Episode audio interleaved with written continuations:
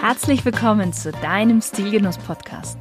Der erste Podcast im deutschsprachigen Raum, der sich mit den Stilfragen des modernen Mannes beschäftigt. Aber auch darüber hinausgeht und nachfragt, was ist denn eigentlich purer Genuss und ein erfüllender Lifestyle für den Mann von heute? Und das Ganze von Frau zu Mann.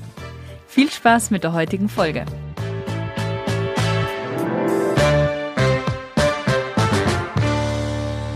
Hallo lieber Stilgenusshörer, ich freue mich, dich heute aus dem Barberhaus begrüßen zu dürfen. Barber oder Barbiere sprießen seit den letzten Jahren wie Pilze aus dem Boden, aber viele schließen wieder und nur wenige verstehen es, ein wirklich ganzheitliches Konzept zu kreieren und dieses auch mit Herzblut zu verwirklichen. Dirk Schlobach, der Unternehmer und Gründer des Barberhauses, zählt zu diesen. 2014 eröffnete er mit seiner Frau seinen ersten Salon. Und wenn man in seine Salons reinkommt, dann hat man sofort das Gefühl, so in die Zeit, Gründerzeit bis in die 20er Jahre wieder zurückversetzt zu sein. Und man fühlt sofort, dass hier alles stimmt. Im Angebot hat er neben Bartrasur und Pflege, Haarschnitt, aber auch Maniküre und Pediküre. Also ein echtes Wellness- und Pflegeretreat vom Feinsten für den Mann.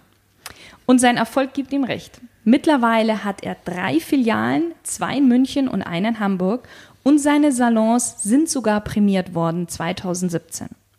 Ich würde sagen, Zeit für ein Interview im Stilgenuss Podcast. Hallo Dirk. Hallo Shirin. Toll, dass du dabei bist. Danke für die Anfrage. Ich freue mich hier zu sein. Sehr schön. Wir starten am Anfang mit einer kleinen Smalltalk-Runde. Ja. Du darfst mit einem Satz bzw. mit einem Wort antworten. Sehr gerne. Wein oder Biertrinker? Wein. Wenn du ein Auto wärst, welches Auto wärst du? Äh, ein Mercedes, ein W111 nennt man den. Das ist äh, ein Fahrzeug aus den 60er Jahren, sehr lang, aber als Coupé, ähm, sehr elegant. Man cruist eigentlich mehr. Ein Satz nur, so viel dazu. Welches war das letzte Kleidungsstück, das du dir gekauft hast? Eine Jeans war das. Dein berufliches oder privates Vorbild? Ich habe so eigentlich keine wirklichen Vorbilder, aber Richard Branson finde ich einen sehr interessanten Typ, weil sehr positiv. Und ähm, aus München würde ich sogar Schumanns, Ah. den würde ich nennen. Dein allererstes Musikalbum? Das war von Mike Oldfield, eine Kassette. Ich bin so das Kind der Sch- zwischen Schallplatte und CD. Das war eine Kassette von Mike Oldfield. Wie kann man bei dir am besten Eindruck hinterlassen? Durch gutes Benehmen und positive Aura. Welchen Gegenstand hast du immer bei dir? Das ist hier so eine, ähm, so eine Schlüsselkette. Das ist mein Alzheimer-Bändchen, sonst würde ich meinen Schlüssel immer wieder vergessen. und ähm, ja, aktuell sehr angesagt sind die Dinger. Das ist Ja. handgemacht und ja, das, da hängt mein Schlüssel dran oder meine vielen Schlüssel. Das habe ich immer bei mir. Deine größte Schwäche? Süßigkeiten, definitiv. Süßigkeiten. Ja, das ist tatsächlich meine größte Schwäche. Und Alzheimer? ja, ja, vielleicht hervorgerufen durch. Durch Süßigkeiten. Dein schönster Urlaub? Es gibt mehrere schöne Urlaube. Thailand, Namibia, das waren so die schönsten. Ja. Wenn dein Leben ein Buch wär, wäre, welcher Titel hätte dieses Buch? Sehr schwierige Frage. So ein bisschen das Credo ist, das Beweisbare ist der Beweis für das Nicht-Beweisbare. Also alles hat geistigen Ursprung. Wer ist für dich die coolste männliche Stilikone aller Zeiten? Da gibt es nur einen. Steve McQueen. Dann kommen wir mal zu deinem Barberhaus. Wie kamst du denn auf die Idee, ein Barberhaus zu gründen? Meine Frau kam eigentlich auf die Idee, muss man ganz ehrlicherweise sagen. Ähm, ich bin eigentlich, seitdem ich elf bin, ein traumatisierter Friseurkunde. Als kleines Kind hat, äh, hat mir meine Mama die Haare geschnitten und dann dachte ich so mit elf, zwölf, so präpubertär, jetzt lasse ich da mal einen Fachmann ran. Und das war ein großer Reinfall. Und ab dann zog sich das immer weiter. Also ich bin wirklich von schlechtem Friseurtermin zu schlechtem Friseurtermin gewandert. Und das äh, ging sogar über Jahrzehnte, dass meine Frau irgendwann gesagt hat, also entweder fängst du eine Therapie an, um das zu bewältigen, oder du machst deinen eigenen Salon auf. Und dann war die Idee geboren. Okay. Und damals war ich selbstständiger Unternehmensberater. Als Angestellter hätte ich die Zeit einfach nicht gehabt. Das waren zu viele Stunden in der Woche. Und ja, dann haben wir drei Jahre an dem Konzept gefeilt. Drei Jahre. Und wenn du einmal in diesem Strudel drin bist, auch schon auch als Unternehmensberater ein Konzept zu entwickeln, dann bist du und du bist dann wirklich selbst gefasst von diesem äh, Konzept, dann hörst du da auch nicht auf. Und dann war das eigentlich ja so eine Einbahnstraße. Mhm. Ja. Weil du kommst ja eigentlich gar nicht aus dem Bereich des äh, Friseurhandwerks oder Barbierhandwerks, sage ich mal. Du bist ja Marketing-Experte eigentlich. Ja, wenn man davon schon als Experte sprechen kann, wenn man die Hochschule absolviert. Also man hat ja da auch immer nur so ein Basisbuchwissen. Ja. Aber ähm, Marketing, Vertrieb waren meine Schwerpunkte im Bereich europäischen Management. Ähm, das war ein europäisch ausgelegter Studiengang in Bielefeld und Rotterdam. War hochspannend. Der Rotterdamer Part war auch viel spannender, weil deutlich mehr Kulturen, deutlich internationaler und bin dann äh, zu Smart in die Handelsstrategie gewechselt. Also mhm. ich arbeitete dann in damals Daimler Chrysler Konzern. Wir waren so jugendforscht im Konzern, war eine sehr interessante Zeit, weil dort lernte ich, wie man Marken inszeniert. Also wie wird eine Marke wahrgenommen bei dem Kunden und wie muss ich sie dafür aufbauen? Mhm. Von natürlich der Logogestaltung und der ganzen visuellen Atmosphäre, aber auch über die Prozesse hin zu ja, Kleinigkeiten, die im Service wichtig sind, wo der Kunde das Gefühl hat, da hat er eine gewisse Qualität, die er erlebt. Und da bin ich knapp drei Jahre in Stuttgart gewesen, bin dann in die Auftragnehmerseite gewechselt, äh, zu einer Beratung, die mir damals schon bekannt war und kam dann nach München. Das war sowieso so ein, immer schon so ein Lebensziel, nach München irgendwann mal zu ziehen. Und da habe ich dann auch nochmal das Handwerk gelernt, wie arbeite ich strukturiert, analytisch von der Strategie über das Konzept bis zur Umsetzung. Das war eine kleine Boutique-Beratung, super spannend. Also ich mhm. kann jedem nur empfehlen, auch nicht immer nur in die großen Firmen zu gehen, sondern auch kleine Firmen können unheimlich spannend sein. Da kann man viel mehr, viel äh, kürzer auch schon umsetzen. Mhm. Und schneller ähm, agieren ja, wahrscheinlich. Ja, absolut. Und ähm, habe dann aber nach drei Jahren die Erfahrung gemacht, dass ich den nächsten Schritt gehen muss. Also es ist immer so eine innere Stimme, die mich auch mhm. treibt und sagt, so, jetzt ist Zeit, den nächsten Schritt zu gehen. Und ähm, da bin ich dann, ähm, habe ich mich dann selbstständig gemacht als Unternehmensberater. Auch weiterhin Schwerpunkt Automobil. Da ging es auch um Markenaufbau, Vertriebsaufbau, habe kleine Firmen beraten, die eine Idee hatten oder ein gutes Produkt. Wie können sie am Markt agieren? Äh, wie können sie eine Marke aufbauen? Und dann, wie gesagt, kam diese Idee meiner Frau. Und ähm, ja, nach wiederum drei Jahren war das Barberhaus dann eröffnet. Das heißt, du hast aber währenddessen ganz normal noch weiterhin Unternehmen beraten und hast zeitgleich dein eigenes Unternehmen quasi gegründet und genau. Genau. Anders wäre das auch gar nicht gegangen, weil irgendwann mal die Tür aufzuschließen von seinem eigenen Laden heißt halt auch ein gewisses Risiko einzugehen. Mhm. Ich kann das nicht halbherzig machen, ich kann da auch nicht irgendwie Leute reinstecken und sagen, mach das mal nach meiner Idee. Ich muss es selber erstmal richtig leben können. Und das braucht natürlich auch eine Zeit. Also es hat zwei Jahre gedauert, die ich dann selber im Laden die ganze Zeit stand, um auch wirklich das Konzept so richtig zu leben, selber zu verstehen und es dann auch weitergeben zu können. Ja. Ja, und dann noch parallel Unternehmensberater zu sein, das funktioniert nicht. Das ist dann too much. Das ist tatsächlich too much. Das ist so schon mehr als der Beraterjob, eine eigene Firma aufzubauen. Ja. ja.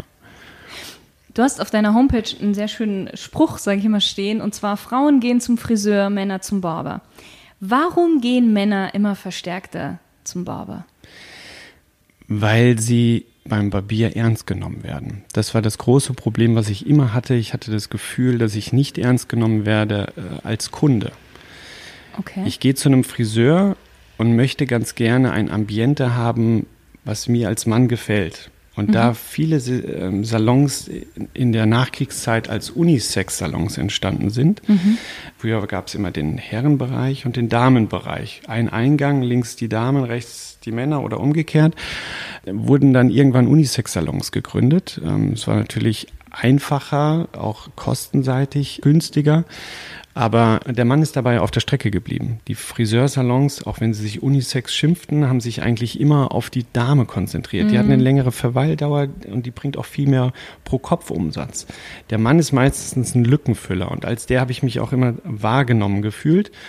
Die Barbershops gehen halt den anderen Weg. Die sagen, bei uns nur Männer. Das liegt auch ein Stück weit daran, dass die Mitarbeiter aus diesen Läden in ihren Ländern auch eine spezielle Herrenfriseurausbildung haben. Heißt, mhm. die können gar keine Dauerwelle oder färben auch nur bedingt und äh, ja, viele Damen ähm, Dienstleistungen können die gar nicht richtig umsetzen. Und in einem Barbershop ein Herrenhaarschnitt, den ich jeden Tag immer wieder übe, unterschiedlichster Art, der sitzt dann halt. Und das ist nämlich die andere Komponente, dass die Dienstleistung in den Unisex-Salons oft nicht passte. Und ein Mann sieht sofort, wenn er einen guten Haarschnitt erwischt hat. Mhm. Ja, der erste Haarschnitt, der wirklich gut gelungen ist, der prägt. Das heißt, er vergleicht immer wieder die anderen Haarschnitte und ist dann oft unzufrieden. Und in Unisex-Salons, ja, wie gesagt, der Schwerpunkt ist auf die Damen gelegt. Und ähm, hier bekomme ich halt in einem Barbershop, ich mag den Begriff mittlerweile nicht mehr ganz so, weil er wird wieder in so eine Billigschiene auch geschoben. Mhm. Ähm, mein Konzept war ein klassisches Herrensalon-Konzept. Der Mann kommt rein, wird begrüßt, er riecht Dinge, die ihm gefallen. Das sind zitrische Düfte, das sind holzige Düft, äh, Düfte oder Noten ähm, von Rasierseife. Das spricht ihn schon mal sofort an, besser als Haarspray und irgendwelche Färbemittel, ja, das ist mehr chemisch, also in einem, in einem glaub, Barbershop. Das findet jeder eher angenehmer ja. als so ein Haarfärbemittel. Wir haben viele Frauen, die reinkommen und, und Gutscheine kaufen und sagen, oh, hier riecht's viel besser als in einem Damensalon. Ja, das ist ein, ein Punkt und dann halt auch, ähm, was bekommt er hier zu trinken? Welche Farben sind hier? Welche Materialien sind hier verbaut? Also mhm. wir versuchen bewusst nicht so diese tough, rough Guy ähm, Nummer zu schieben, ähm, was immer mehr so diese Rockabilly-Szene hat auch ihre Berechtigung, aber wir versuchen es so ein bisschen langlebiger, weil aus meiner Sicht Rockabilly ist eher auch wieder so eine Phase, die ebbt ab, aber so das nachhaltige, klassische, stilvolle, um auf dein Thema zu kommen, das stilvolle, ja. das ist halt zeitlos. Und ich habe ja sowas nicht aufgebaut, um nach drei oder vier Jahren wieder was komplett anderes zu machen. Vielleicht fällt mir mal irgendwann wieder was komplett anderes ein, aber nein, die, die Marke Barberhaus, die soll es noch viele Jahre geben. Und deshalb sind wir eher so auf dieser nachhaltig klassischen Schiene eigentlich mhm. ausgelegt. Ja. ja. jetzt auch für den Hörer. Ich meine, der, der hört es ja. Wenn man ja bei dir hier reinkommt, dann hat man ja wirklich, also für mich war das gerade so, dass ich in eine ganz andere Welt eingetaucht bin erstmal. Das mhm. ist schon, schon toll. Ihr habt ja viel eben Holzverkleidung genau. und dunkelgrüne Wände. Das ist schon sehr edel. Sehr elegant auch. Ja, das, das Auge ist bekanntlich mit. Ähm, das Auge nimmt mhm. erstmal wahr. Wir leben ja heute in einer noch deutlich visuelleren Welt als früher. Heißt, der erste Eindruck wird sehr stark über, über das Visuelle geprägt. Das muss natürlich sitzen.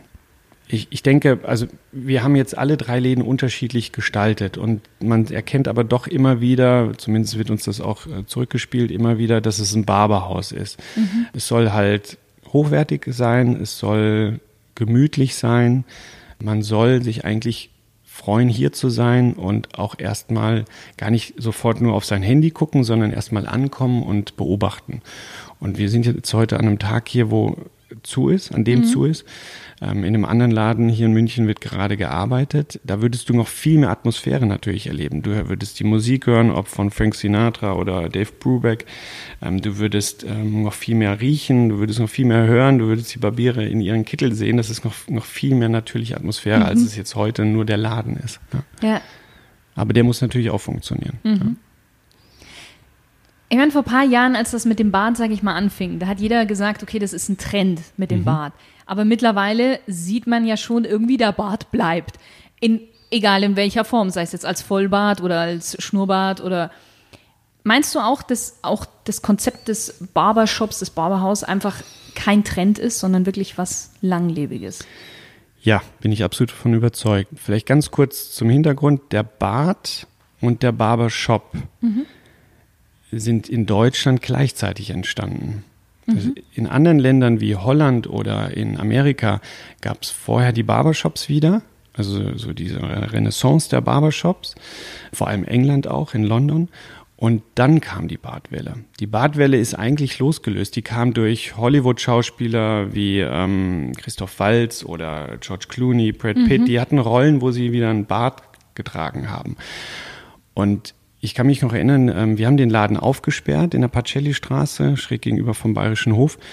Und dann kam am zweiten, dritten Tag kamen Kunden rein mit ziemlich langen Bärten und fragten, ob wir Bartöl hätten.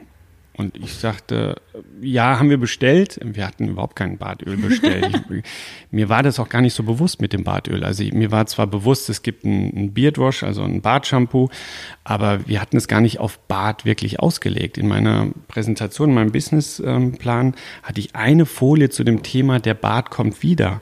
Aber dass es da noch ein wahnsinniges Sortiment an Pflegemitteln gab, das entstand eigentlich erst. Viele dieser Firmen wenn man da sich auf den, äh, deren Logos sich das mal anschaut, die sind 2012 frühestens entstanden. Ja? Also die meisten sind 2013, 2014 und 15 entstanden. Ja. Heißt, wir waren da selber überrascht von. Und das macht mich auch so selbstbewusst bei unserem Konzept. Wir haben es als klassisches Herrensalon-Konzept konzipiert und nicht als Bart-Hype.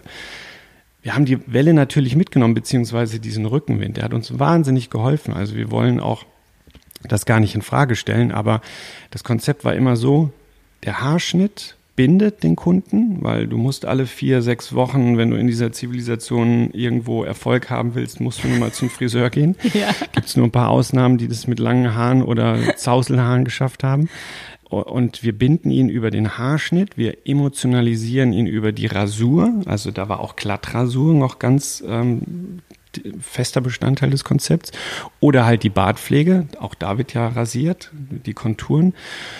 Und wir versuchen ihn natürlich dann auch zusätzliche Produkte zu verkaufen. Also bei uns kriegst du von der Zahnbürste über das Rasierset bis zum Kulturbeutel eigentlich alles an Produkten, die du auch in der Drogerie vielleicht bekommst, aber vielleicht in einer anderen Qualität, andere Marken, ja, anderes Preisgefüge. Also wir versuchen schon eher so den Premium-Ansatz zu wählen, mhm. auch sehr breit gefächert von den Preisen, aber mit einer Drogerie könnten wir jetzt von den Preisen gar nicht überlebensfähig sein. Also mhm. ja, das muss man ja auch immer bedenken. Wir können keine 10 Euro anbieten für einen Haarschnitt weil 10 Euro ist, und das muss man ganz klar sagen, ist Schwarzarbeit. Also ähm, ein selbst das noch eigentlich zu günstig bezahlte Schwarzarbeit.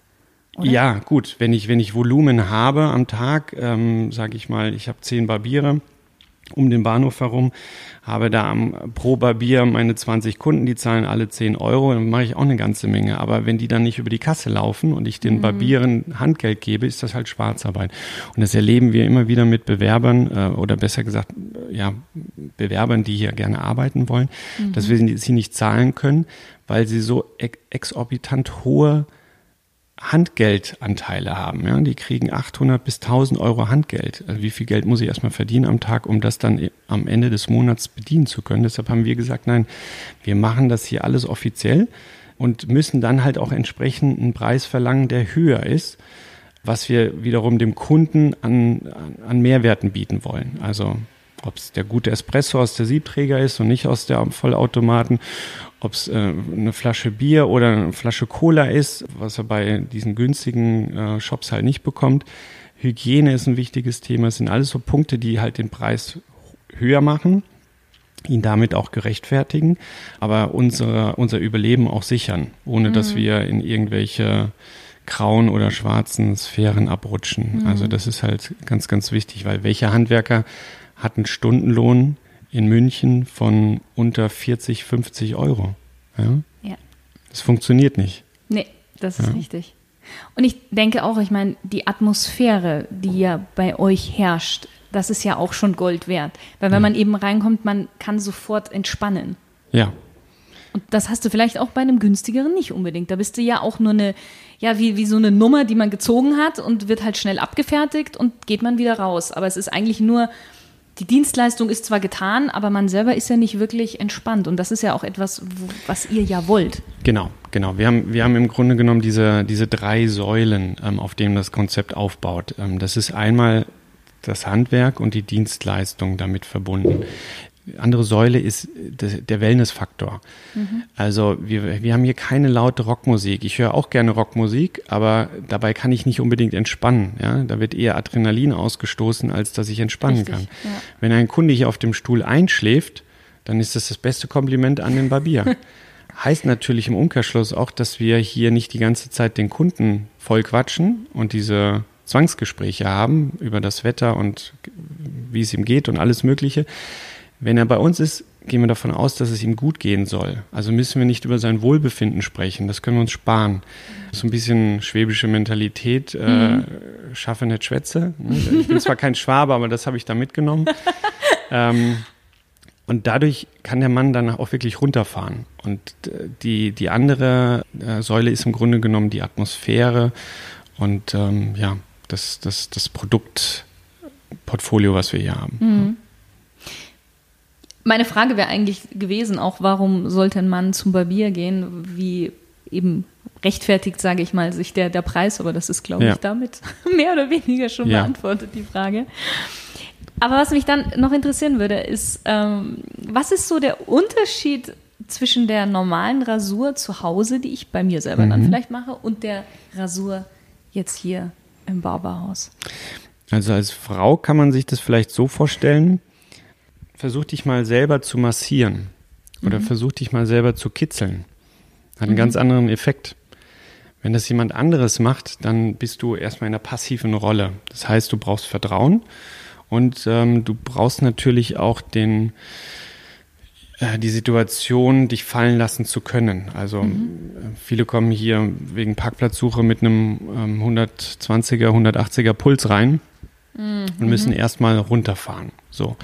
Wenn du, wenn du hier auf dem, auf dem Stuhl sitzt und du bist rasiert, dann bin ich fest der Meinung, ohne jetzt dazu spirituell abzuheben, ähm, aber bin ich der Meinung, dass der Barbier ein Stück weit die Seele des, des Kunden streichelt. Ja? Also, dass es eine Seele gibt, ist unbestritten. Ja. So nah wie der Barbier dem Kunden ist, ist sonst eigentlich nur noch der Partner oder die Partnerin ja. oder halt der Arzt vielleicht auch eine Masseurin oder ein Masseur, aber es gibt nicht viele, die man so ranlässt. So zum Arzt gehe ich meistens, wenn ich ein schlechtes, äh, wenn es mir schlecht geht. Bei einem Barbier eigentlich, wenn es mir gut geht oder ich freue mich drauf und mir geht's hoffentlich spätestens nachdem ich dann rausgehe richtig gut. Und das ist einer der Gründe, wieso ähm, Männer zu uns kommen und sich rasieren lassen. Wenn sie natürlich einen langen Bart haben, den kann man hier und da selber schneiden, aber richtig akkurat sollte das eigentlich der Barbier dann hinbekommen. Gerade wenn es um so um Übergänge auch geht.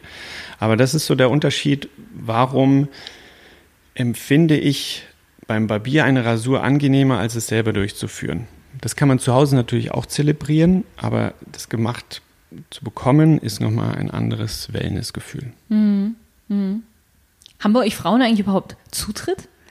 Ja, in den vorderen Bereich. Also ja. wir haben einfach die Erfahrung gemacht, wenn wir gerade, seitdem wir diese Filiale hier im Glockenbach haben, dass viele Frauen einen Gutschein ihrem Mann schenken oder mhm. ihrem Freund. Und die würden ganz gerne dabei sein. Die würden ganz gerne sehen, wie er genießt. Ich finde das immer ganz amüsant. Es sollte zu Hause eigentlich auch möglich sein, einem Mann zuzugucken, wie er genießt. Aber wenn dann zwei, drei Frauen äh, da am Schaufenster sitzen, Aha. hatten wir halt schon mehrmals, dann fangen diese Frauen untereinander an, sich zu unterhalten. Und dann ist hier alles hinfällig, was eigentlich das Konzept ausmacht. Deshalb mussten wir irgendwann sagen, im vorderen Bereich für Gutscheinkauf, Produktkauf, Terminvereinbarung können gerne Frauen reinkommen. Wir wollen, wir sind da nicht so obermachohaft. Im Gegenteil, Frauen sind auch unser Multiplikator, vor allem in der Anfangsphase gewesen. Aber wenn dann mehrere Frauen hier sitzen, das funktioniert nicht. Deshalb haben wir dann gesagt, keine Frauen mehr im Wartebereich versuchen das immer galant zu umgehen, indem wir halt sagen, sie können ihn wieder in einer Stunde abheben. Aber wir haben beispielsweise auch hier die Vereinbarung mit einem Café um die Ecke, dass die Damen dann einen Gutschein bekommen und einen Kaffee dort dann trinken können. Okay. Die Situation hat es tatsächlich schon in die LA Times gebracht. Da hat nämlich eine, eine, eine Kolumnistin dann darüber geschrieben, dass sie völlig fassungslos war, dass sie dass in welchen alten Zeiten wir hier in Deutschland leben würden, dass eine Frau beim Barbier nicht zugucken darf. Sie würde nämlich, da, sie hätte da in dieses Café gemusst und hat da dann auf einmal eine ganz wichtige Person getroffen und ihr Leben hat sich dadurch in positiver Ach. Weise gewandelt, ne? mhm. dank dem Barbershop. ja. Und es ist einfach so, die Männer sollen auch mal Ruhe haben. Mhm. Und viele haben halt sehr viel Stress, ist ja der Zeitgeist, viel Stress zu haben, dann sollte man wenigstens diesen einen Besuch entspannen und sich darauf freuen können, sein Handy auch ausmachen. Ich mag das gar nicht, wenn Kunden hier am Platz sitzen und telefonieren. Das ist auch respektlos dem Barbier gegenüber. Ja, und den anderen. Äh, und das vor allem, okay, ja. jeder zahlt ja den Preis und jeder ja. erwartet auch was für den Preis und dann soll das nicht der eine Kunde stören. Deshalb Handys aus und äh, entspannen. Und wenn das halt nicht geht, dann vielleicht dann doch äh, zum Bahnhof und dann ist man in zehn Minuten auch wieder raus. Also mhm. ähm, man muss sich Zeit auch nehmen können. Ich glaube, es ist eine äh, Herausforderung auch für viele. Mhm. Ja. Mhm. Du hast gerade gesagt, die Frauen waren am Anfang auch bei euch gerade so die Multiplikatoren. Dadurch, dass sie wahrscheinlich Gutscheine gekauft haben, oder? Für die, ja, genau. genau. Ist es denn so, dass Frauen eher dazu neigen, leichter für so etwas dann erstmal Geld auszugeben und deswegen auch vielleicht ihr Mann einen Gutschein kaufen, aber die Männer, könnte ich mir jetzt vorstellen, länger dann daran bleiben. Wenn sie einmal gesehen haben, wie toll das ist, dann ja. sind die wahrscheinlich die treueren Kunden als Frauen. Ja. Könnte ich mir vorstellen. Also in den ersten Wochen, wir haben ähm, unglücklicherweise in den Pfingstferien 2014 aufgemacht. Mhm. ist in München, ist tot. Also da läuft mhm. keiner irgendwie groß durch die Straßen, die sind alle am Gardasee oder sonst wo. Wir machten genau in dieser Zeit auf. Und ich hatte so viel mit dem Bau, weil ich habe das ganze InDesign auch in allen drei Läden selbst gemacht. In dem ersten ähm, komplett unerfahren, also noch mehr Arbeit hatte ich überhaupt kein Marketing äh, umsetzen können. Also keiner wusste, dass es uns gibt. Mhm. Ja? Mhm. So, was machen? Hands-on, raus auf die Straße, auf den Bürgersteig und die Leute ganz oldschool mit dem Flyer versuchen reinzuhören. Und lustigerweise haben immer die Frauen als erstes reingeguckt und haben die Männer reingeschoben. Schatz, mach das doch mal. Ja? Ich hatte immer so ein bisschen den Eindruck, so ein bisschen auch um ihre eigenen Friseurrituale vielleicht auch rechtfertigen zu können. Ja, vielleicht auch deshalb. Und die Männer wurden dann mehr oder weniger von ihren Frauen genötigt, da reinzugehen, sahen die Atmosphäre, dachten, ja, okay, ich versuche das mal, waren aber skeptisch. Nach dem ersten Espresso ließ die Skepsis dann so ein bisschen nach, ähm, war so meine Erfahrung. Und dann, ungelogen, sind die meisten sofort an den Tresen gekommen danach und haben einen neuen, neuen Termin gemacht. Und mhm. Männer machen eigentlich keine Termine bei Friseuren. Männer sind es gewohnt, irgendwo kurzfristig anzurufen und sofort ranzukommen, noch am gleichen Tag. Ja. Was jeden Mann eigentlich so ein bisschen Zweifel aufkommen lassen sollte, warum kriege ich da sofort einen Termin? Weil ein guter Barbier, ein wirklich guter Friseur ist über Wochen ausgebucht. Mhm. Die sind nicht wie Sand am Meer zu finden ja, lange Rede, kurzer Sinn, die, die Frauen sind die Multi Multiplikatoren gewesen, haben die Männer reingeschoben und die Männer sind tatsächlich, wie du sagst, dann die nachhaltig treueren Kunden. Also wir mhm. haben noch, wir haben so viele Kunden noch aus 2014. Wir haben immer noch diesen Customer Number One, der allererste, der reinkam. Der ist immer noch unser Kunde. Ähm, danach kamen dann viele Touristen, weil es war ja Pfingsten. Aber in den Wochen danach wiederum, nach diesen Pfingstferien, kamen sehr, sehr viele über einen Presseartikel, den wir platzieren konnten im Vorfeld über Google und dann halt über Mundpropaganda. Mhm. Und Gastroszene war für uns der größte Multiplikator. Die Gastroszene ist in München wie in jeder anderen Stadt sehr eng miteinander. Mhm. Die kennen sich alle, die tauschen sich aus, treffen sich morgens um 4 Uhr noch irgendwo in einer Bar zu einem, zu einem mhm. ja, Afterwork-Cocktail. Und die tauschen sich sehr schnell aus. Das heißt, ähm, wir hatten nach drei, vier Wochen hatten wir Kunden, die sagten, ja, man spricht über sie, ich habe in der Bar und in der Bar von ihnen gehört. Und das sind ganz, ganz wichtige Kunden, gerade am Anfang gewesen. Und die kommen auch noch alle. Also, und mit denen ist man natürlich auch freundschaftlich mittlerweile dann verbunden. Ja. ja. Ich habe von dir ein ganz tolles Zitat gefunden. Und zwar hast du mal gesagt, oder ich glaube, es steht vielleicht drüber auf der Homepage, wir verkaufen Männlichkeit und stärken das Selbstwertgefühl. Meine Frage an dich, was verstehst du denn unter Männlichkeit? Ja, ich, also schwierige, schwieriger Begriff, ähm, weil ganz unterschiedlich eingeordnet ähm, oder interpretiert. Also ich stelle da immer die Frage, ist John Wayne oder George Clooney, sind die männlich? Ähm, wenn jetzt ein John Wayne von seinen Attributen nur männlich ist, dann wäre jetzt beispielsweise Woody Allen, mhm, wäre ja. dann überhaupt mhm. nicht männlich. Ist auch ein Mann, hat auch männliche Eigenschaften. Oder ein Loriot wäre dann wiederum auch nicht männlich. Also es ist sehr schwer zu sagen, was genau Männlichkeit ist. Fällt mir auch heute noch schwer. Lustigerweise verstehen die Leute aber trotzdem irgendwie, was ich damit meine. Also wir verkaufen Männlichkeit, wir, wir, wir werten einen Mann auf. Äh, es gibt einige, die mit einem gestressten, vielleicht auch gekränkten oder nicht, ähm, ich sag mal, einem minderen Selbstbewusstsein zu uns reinkommen. Mhm. Denen geht's nicht gut. Und wenn sie hier rausgehen, soll es ihnen aber gut gehen. Und das ist das, was ich meine. Wir verkaufen Männlichkeit, dass die Männer sich wertiger fühlen. Ja, und das meine ich auch nicht in der Macho-Schiene, sondern wie gesagt, Woody Allen kann das genauso fühlen wie, wie ein John Wayne-Typ. Ähm, das ist, jeder hat da seine eigene Interpretation. Wichtig ist nur, dass dieses Individuum sich aufgewertet fühlt. Und wir haben auch viele Stammkunden, die uns gerade in der Anfangszeit zurückgespielt haben, dass sie aus ihrem aus unserem Laden rausgegangen sind, ähm, waren fasziniert von dem Haarschnitt, weil wirklich ganz toll auf ihr Individuum angepasst, auf ihre Kopfform, auf ihre Gesichtsform und haben an dem noch am selben Tag mehrere Komplimente bekommen, wie gut sie denn aussehen würden. Mhm. Und das hat mich dann eigentlich zu dieser Aussage gebracht, wir verkaufen Männlichkeit, nämlich wir verkaufen Selbstwertgefühl. Und ich glaube auch, dass viele Frauen ihre Männer ganz anders dann empfangen. Ähm, wenn nämlich mhm. jemand unzufrieden vom Friseur nach Hause geht, und ich habe das ja auch häufig genug erlebt. Bist ein lebendes Beispiel. Ja, ich bin immer mit Cappy ähm, zum, äh, zum Friseur und mit der Cappy auch wieder zurück. Dann dann merkt die Frau das natürlich, dass, dass man geknickt ist. Und dann ist es auch, wenn jemand geknickt ist, viel un im Unterbewusstsein, was da stattfindet. Ja, der Haarschnitt geht ja gar nicht. Ja? Oder mhm ich habe zwar dann öfters gehört, ist doch gar nicht so schlecht geschnitten, weil meine Frau mich halt dann da, damit aufbauen wollte, aber ich war halt einfach nicht zufrieden. Wenn ein Mann aber einen guten Haarschnitt hat, dann geht der, kommt er ganz anders zu Hause an. Ich sage ja. immer Frau, ja, wir haben auch viele schwule äh, Kunden. Mhm. Dann kann auch der Partner sagen, Mensch, Schatz, du siehst aber gut aus. Ja? Weil, er, weil, weil er was Gutes ausstrahlt. Und das ist dieses Thema, wir verkaufen Männlichkeit und dieses Aufwerten. Ja.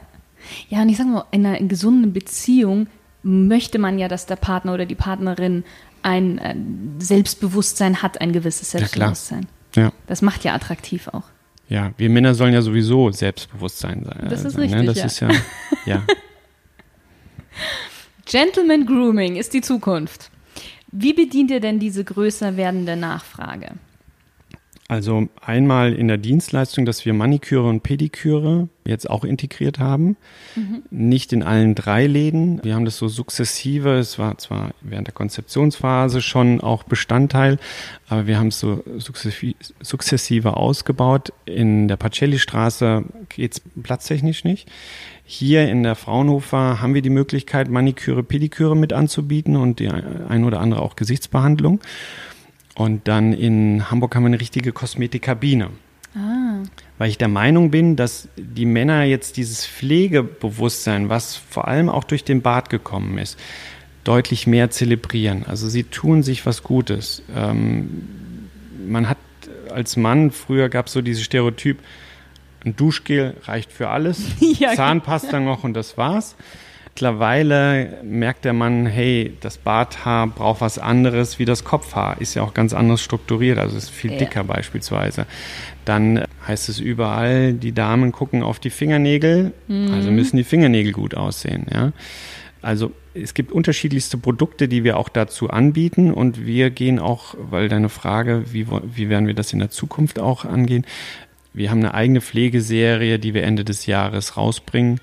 Da fangen wir mit einem Öl und einem Shampoo und zwei Aftershaves an und werden das sukzessive dann auch im Haarpflegebereich ausbauen.